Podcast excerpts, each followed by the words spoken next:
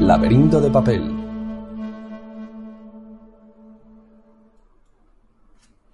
Hola, bienvenidos y bienvenidas a eh, Laberinto de Papel, el podcast que hacemos en Sataka en colaboración con Editorial Minotauro, eh, donde hablamos pues de cómics y de, y de libros pues relacionados con la fantasía, con el terror, con la ciencia ficción, con todo lo que nos gusta en Sataka. Hoy vamos a hablar de, de cómics, más bien de, eh, de manga, y tenemos para ello con un eh, auténtico experto en el tema. Se trata de Álvaro Barbonés, que es periodista, colaborador de medios como Eurogamer o Checkpoint de, de Aragón Radio y que y bueno iba, iba a hablar con nosotros de un par de obras clave del, del manga. Hola Álvaro.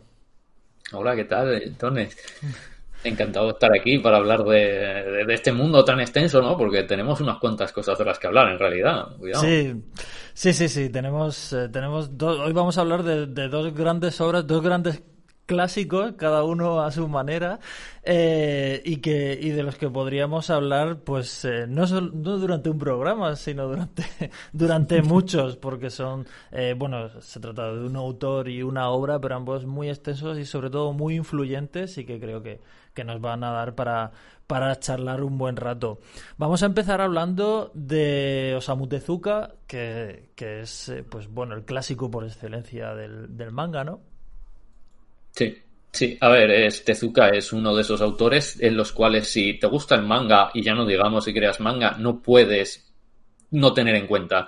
Es uno de esos autores que siempre están ahí, han, han, definido la forma del manga en muchos sentidos y además aún hoy se nota la influencia en muchísimos mangakas, incluso directamente en cómo intentan beber de él a nivel narrativo o a nivel estilístico. Así que es un peso pesado, es importante y lo que has dicho es nos daría para más de un programa, para más de dos y quizás para más de una temporada. ¿Y, por, qué, crees que es tan importante? ¿Qué tiene su, su obra que se sigue, percibiendo hoy día ¿no? en, el, manga? Claro, su importancia es sobre todo, lo primero de todo es que era un autor que trabajaba de estajo, por decirlo de la manera más directa posible, ¿no? Era un, era un trabajador nato, una persona que hacía 50 páginas al día fácilmente. Estamos hablando de que actualmente los mangakas hacen 20 páginas a la semana y se matan haciéndolo, quiero decir. Y este hombre hacía 50 páginas al día. Esto también llevó a que pues muriera bastante joven, ¿de acuerdo? No murió con 61 años, no llegó a los 61 años, se murió con 60 años, muy joven, para lo que recordemos la época, son, son los 80 y se muere con 60 años.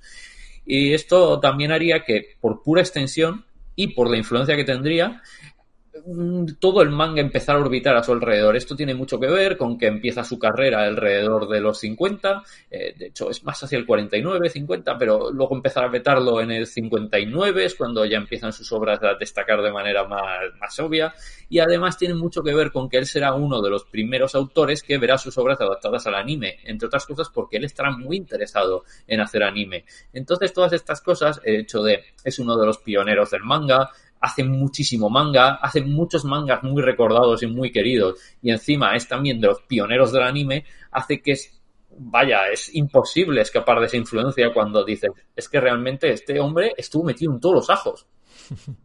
¿Y tú crees que es, es, es tan esencial como, como se dice eh, su figura? Porque es, es un poco uno de esos nombres que es tan, tan clásico que a veces se le se, habla de él con, con, una reverencia total y absoluta. ¿Tú crees que es realmente merecedor de... O sea, no es por quitarle méritos, obviamente, a Tezuka, pero ¿crees que a veces se ha llegado, en parte por desconocimiento, en parte por los lugares comunes de siempre, a sobredimensionar la importancia de su obra? ¿O tú crees que es tan importante como se dice?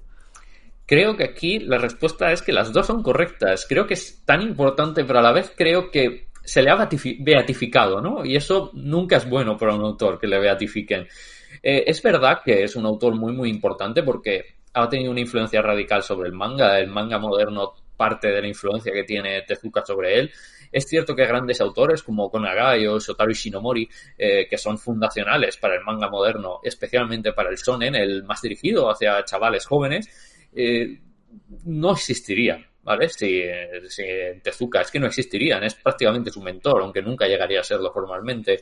E incluso autores muy famosos como Monkey Punch, que es el de el de esta serie de Lupin III, eh, Katsuhiro Tomo, ya sabéis, de Akira, eh, Akira Toriyama de Dragon Ball, Naoki Urasawa, que, bueno, ha hecho muchísimos mangas muy diferentes, la verdad, Urasawa es muy difícil circunscribirlo en uno, se consideran todos hijos, ¿no? Un poco de, influenciados muy fuertemente por Tezuka. Claro, pero, me, estás, me estás mencionando todo. O sea, es que, claro, ya solo con estos que has dicho es un abanico de, de autores también a su vez súper influyentes y súper importantes. Y si todos descienden de él, pues obviamente no. Claro, pero a la vez, esta es la cuestión, a la vez Tezuka no inventa todo. Es verdad que Tezuka crea unas buenas bases a partir de las cuales construye algo, pero él también tiene influencias. Él bebe muchísimo de Disney, por ejemplo, bebe muchísimo de Disney. Disney también beberá de él, pero eso es una historia un poquito escabrosa, no sé si la queremos escuchar hoy. Y además, también bebe muchísimo del manga del principio de, sobre todo de los años 10 y 20, porque ya existía manga en esa época, pero no lo llamamos hoy manga como tal. Es cierto que no es lo que entendemos como manga, entonces por eso no lo llamamos así, pero sí que tiene ya los rasgos distintivos, especialmente los ojos muy grandes, eh, las formas estilizadas, pero es cierto que la narrativa era como mucho más primitiva. Entonces lo que hace Tezuka es añadirle esa narrativa un poquito más compleja y ese es su gran mérito. Pero el estilo del manga llega existiendo en Japón más de un siglo ya. Entonces esta cosa de eh, Tezuka, el padre del manga, el inventor del manga, es muy exagerado. Sí que inventa cierta narrativa más cercana al cine, que es lo que añade al manga más particularmente, que no estaba aún haciendo del todo el cómic en América, sí a veces, pero no era el estándar. Y Tezuka sí que lo convierte en el estándar en el manga. Por lo que dices, eh, hay, hay, como una influencia, una retroalimentación entre, entre entre las obras que vienen de, Occidente, el cine, por ejemplo, Disney lo has mencionado, y luego como eso, o sea, como Tezuka a su vez es quizás uno de los de los autores más fáciles de asimilar por Occidente, ¿no? O sea, hay como una retroalimentación. Sí, no, la verdad es que en ese sentido hay que partir de que Tezuka empieza haciendo obras infantiles. Eh, no es infantil en el sentido de, a veces, claro, parece que cuando hablamos de obras infantiles es, no, no, son solo para niños y los adultos no las pueden entender.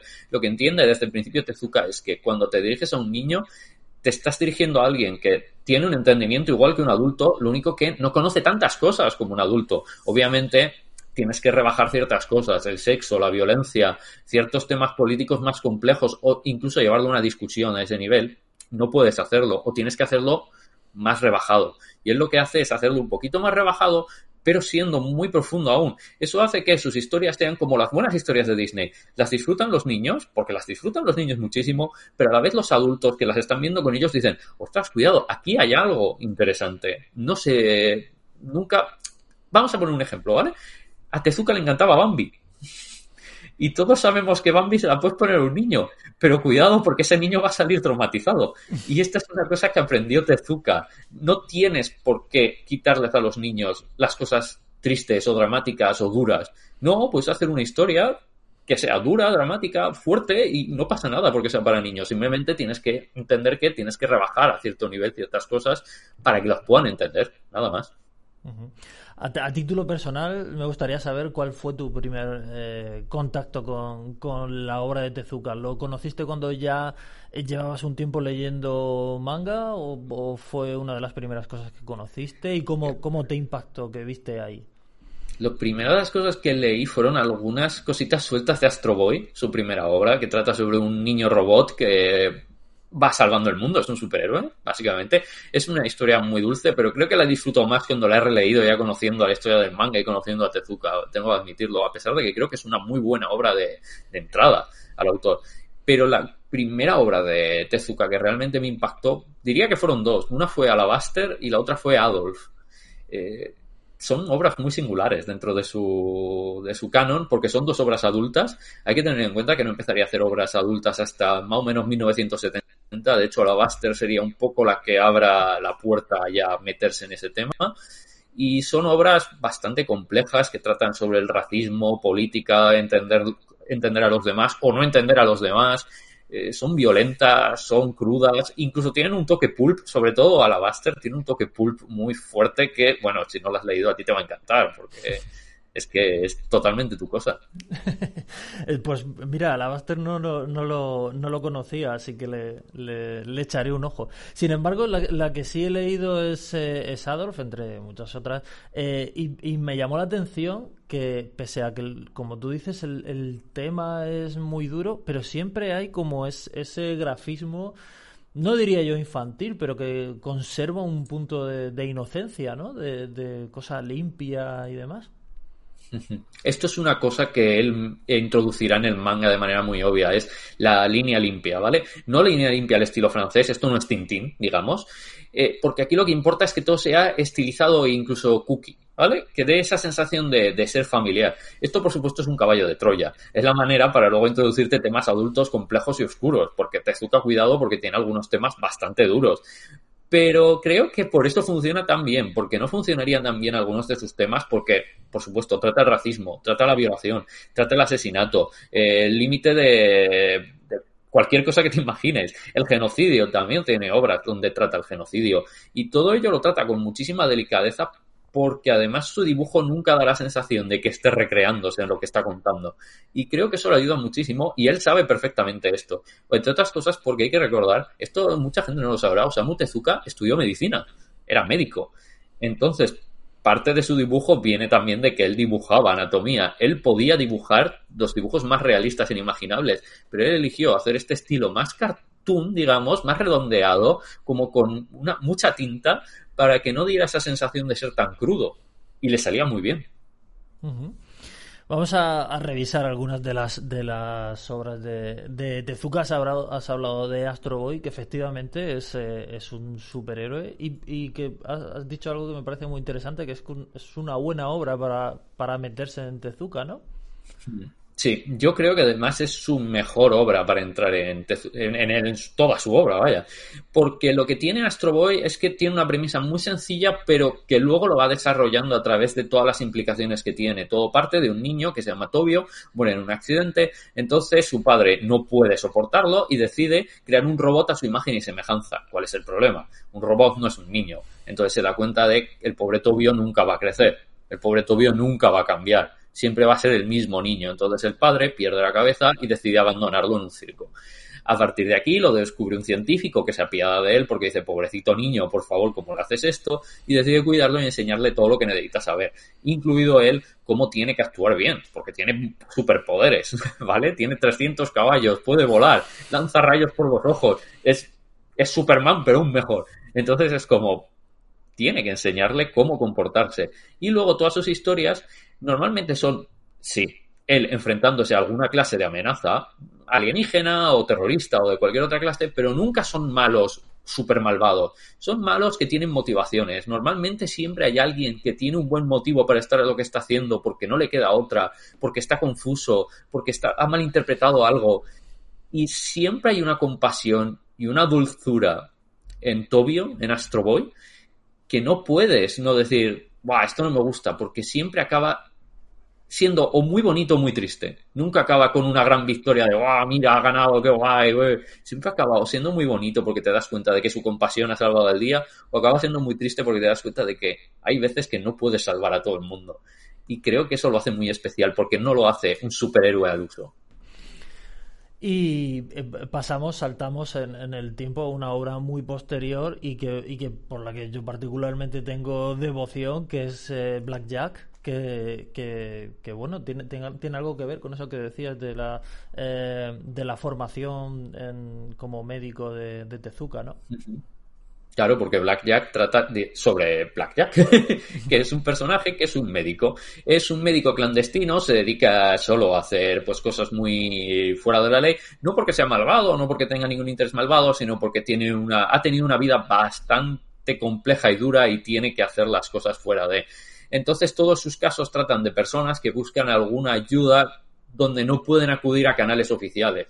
Esto lleva a mucha gente con deudas, esto lleva a gente que obviamente está al otro lado de la ley, también lleva a casos un poquito más normales, simplemente médicos que no son capaces de, hacer una cirugía porque esto es imposible y es en plan, no, no, pero él puede y entonces le llaman y él va a hacerlo.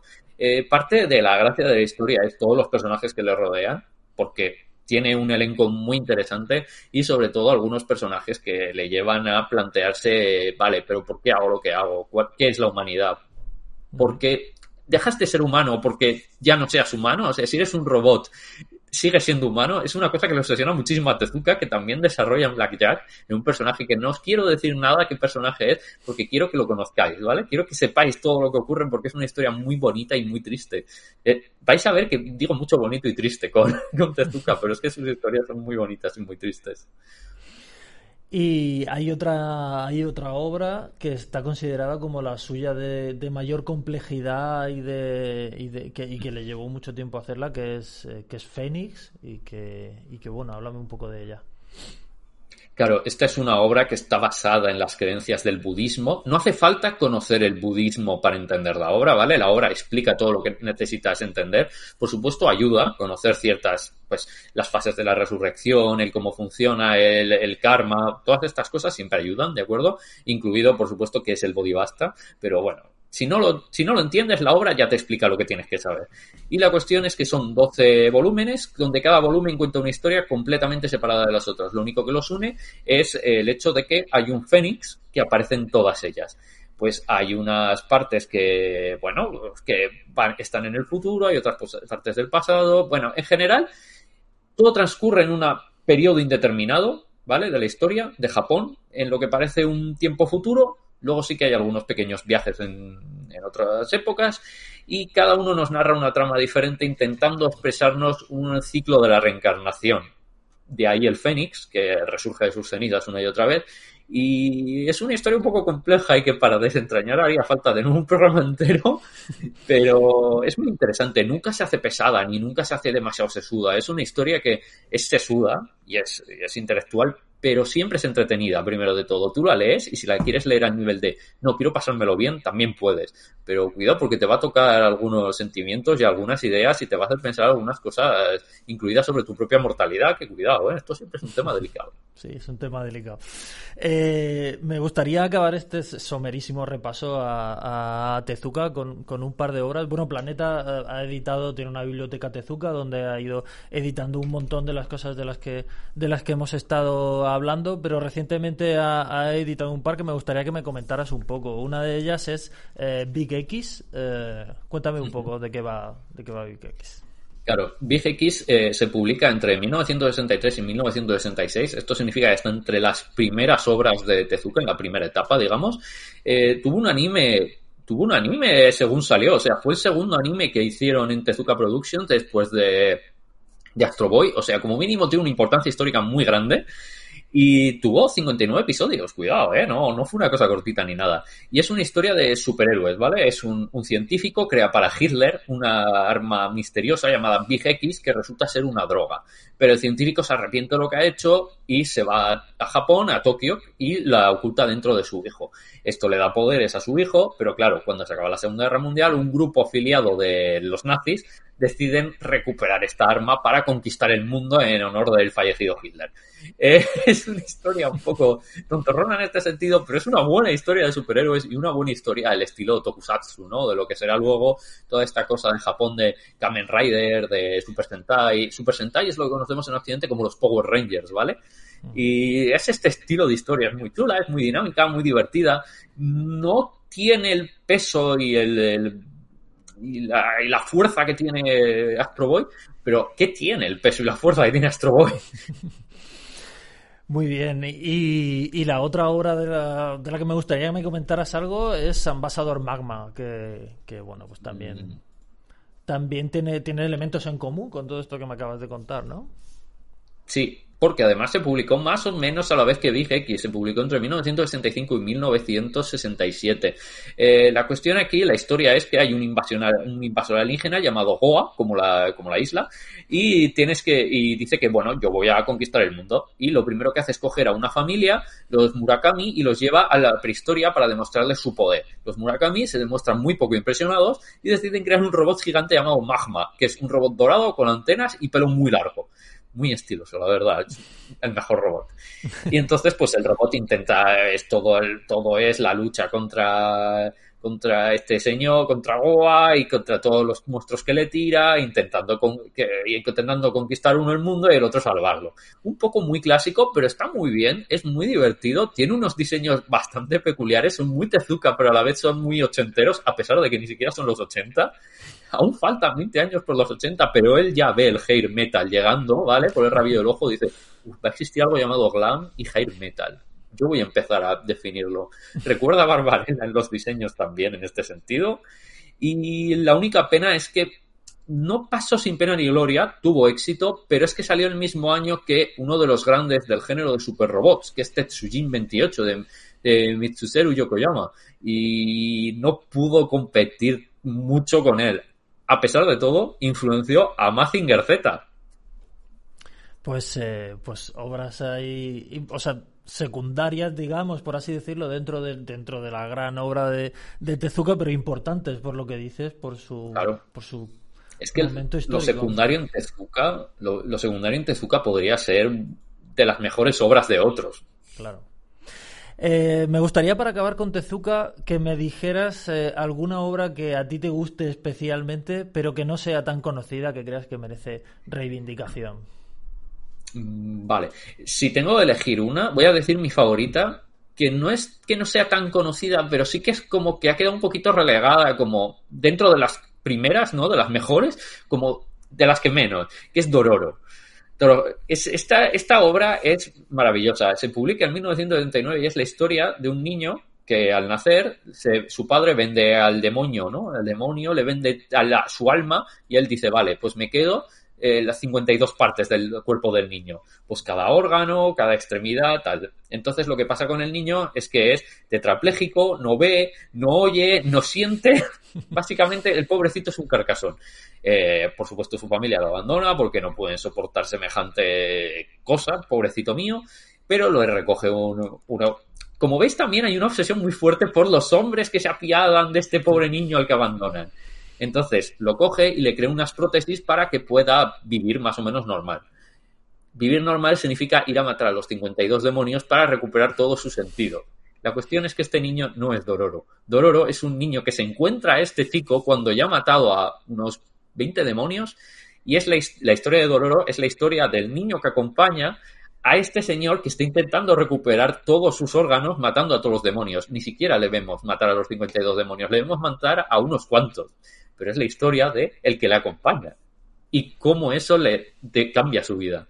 Y es una historia preciosa, tiene una muy buena acción, tiene escenas de acción muy, muy buenas y ha envejecido muy, muy bien. Es una de esas historias que, ostras, ha envejecido genial.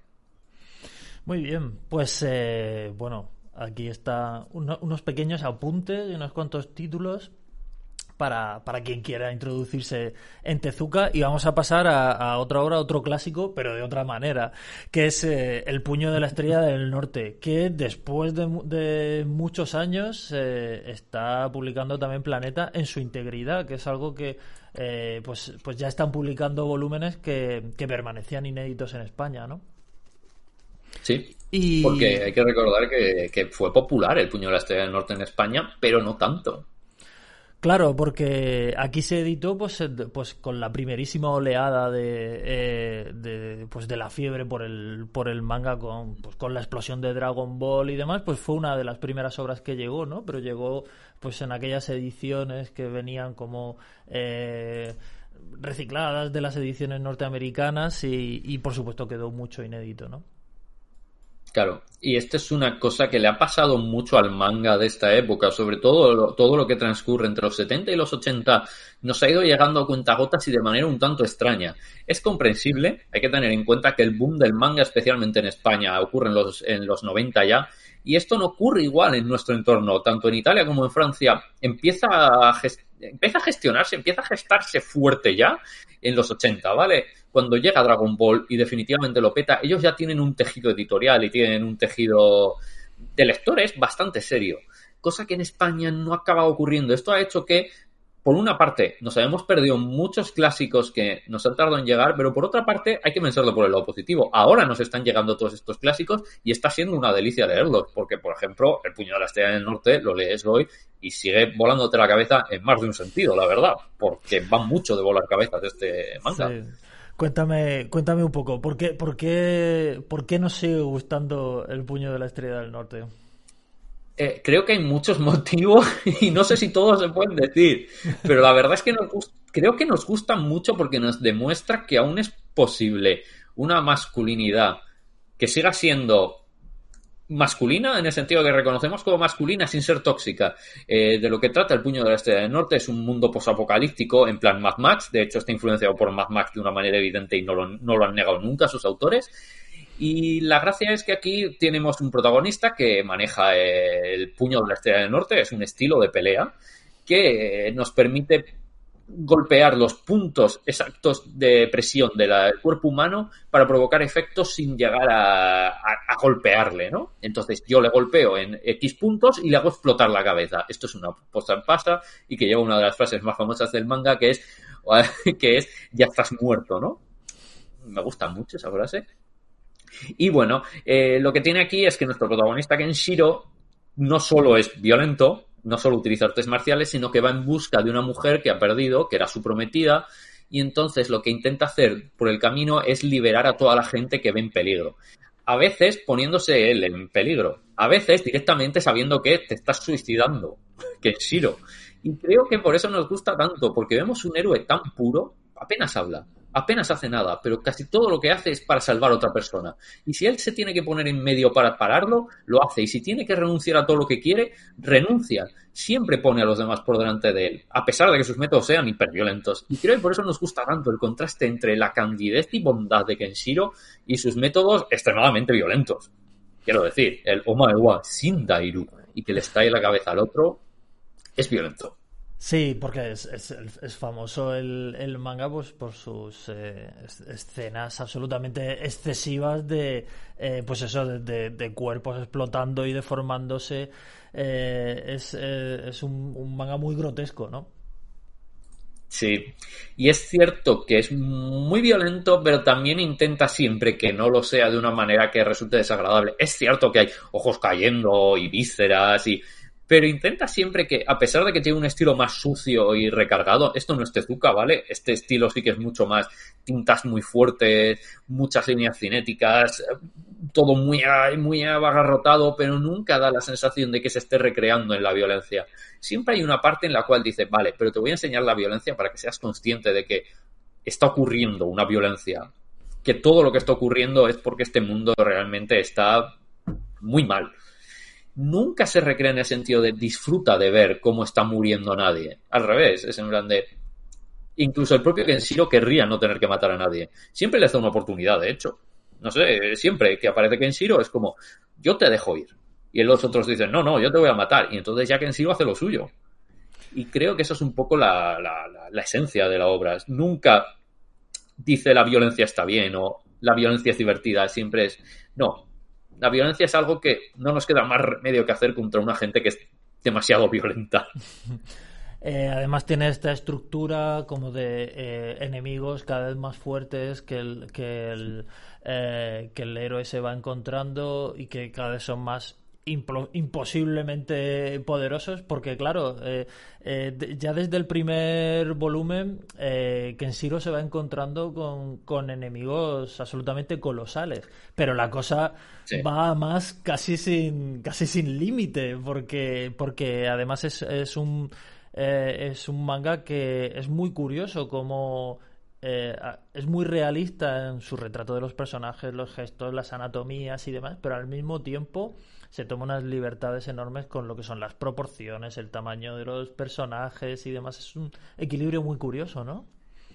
Sí, porque a pesar de que todos los músculos siempre son exactamente como deberían ser los músculos, hay un trabajo anatómico excepcional aquí.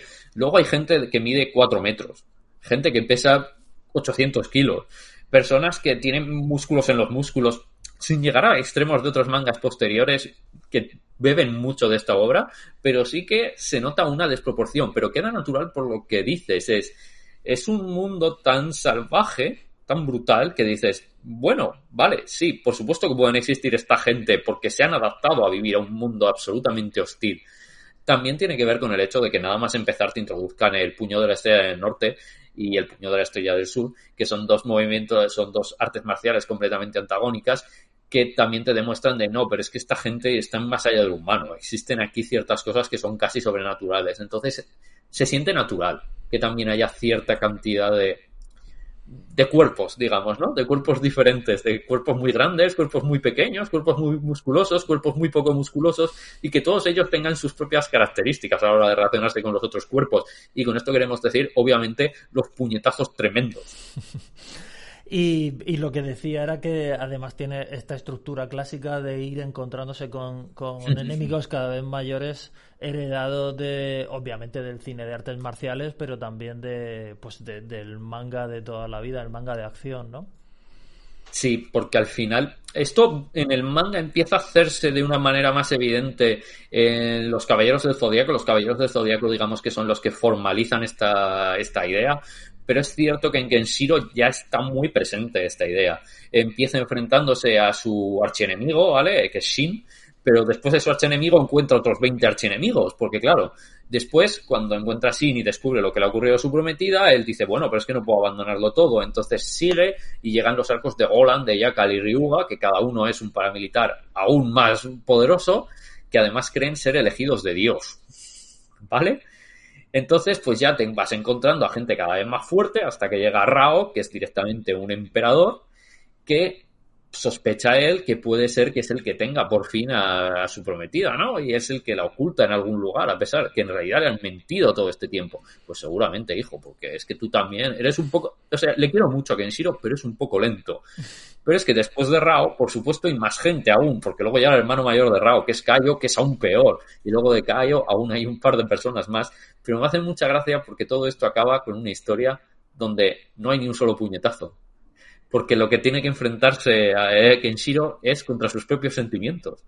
Y eso me gusta mucho. Es, va hacia arriba, hacia arriba, hacia arriba y es en plan de, vale, cuando ya has llegado al límite de poder, cuando ya te has enfrentado al señor más fuerte de todos, ¿contra quién te tienes que enfrentar? Contra tus propios sentimientos. Y es en plan, bien visto. Eh, cuéntame un poco eh, mm, en qué crees que ha, en qué otros mangas crees que ha, influido el puño de la estrella del norte o por decirlo de una forma más práctica a dónde tiene que acudir el lector que al, que le que le ha gustado el puño de la estrella del norte.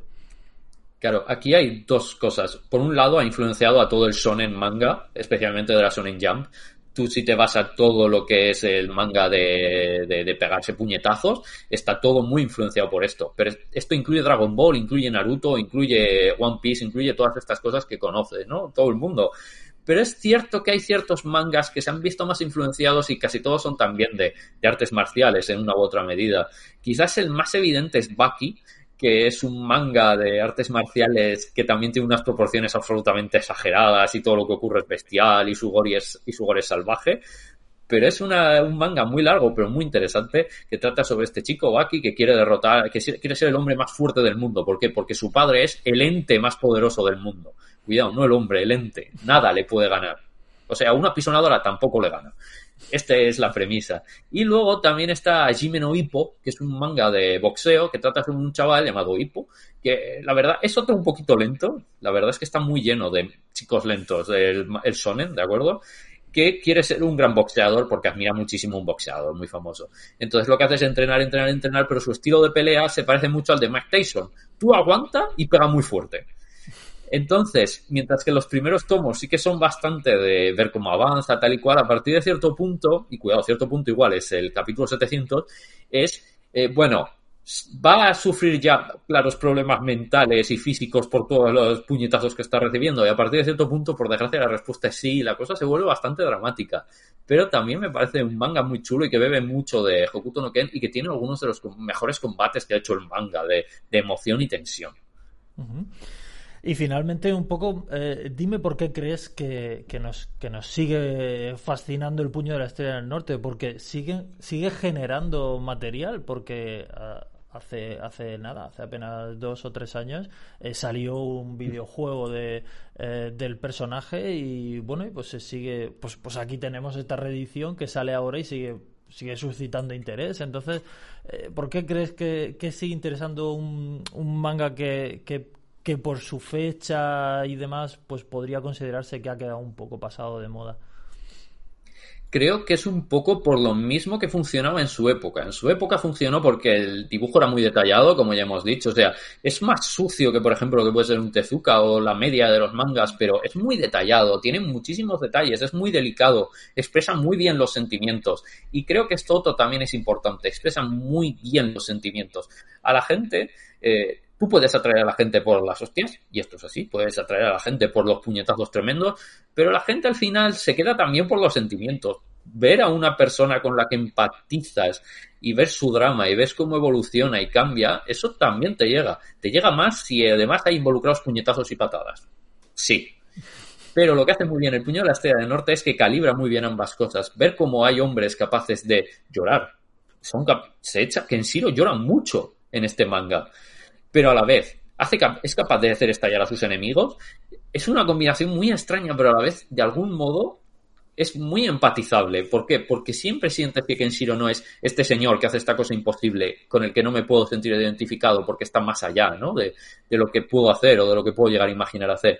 No, es este señor cuyos sentimientos entiendes y cuya rabia puedes metaforizar como tuya. Vale, tú no puedes parar de un puñetazo a alguien y hacerle estallar pero es cierto que puedes entender cómo te tienes que llegar a sentir para querer hacer eso. Y creo que por eso funciona tan bien, porque tiene esta parte de entretenimiento puro de las aventuras de Kenshiro derrotando a un enemigo cada vez más fuerte que funciona genial, pero a la vez puedes llegar a entender a Kenshiro a un nivel personal que hace que le tengas un cariño especial y lo sigas recordando mucho después de que hayas acabado de leerlo. Y por eso creo que tiene esta influencia tan fuerte.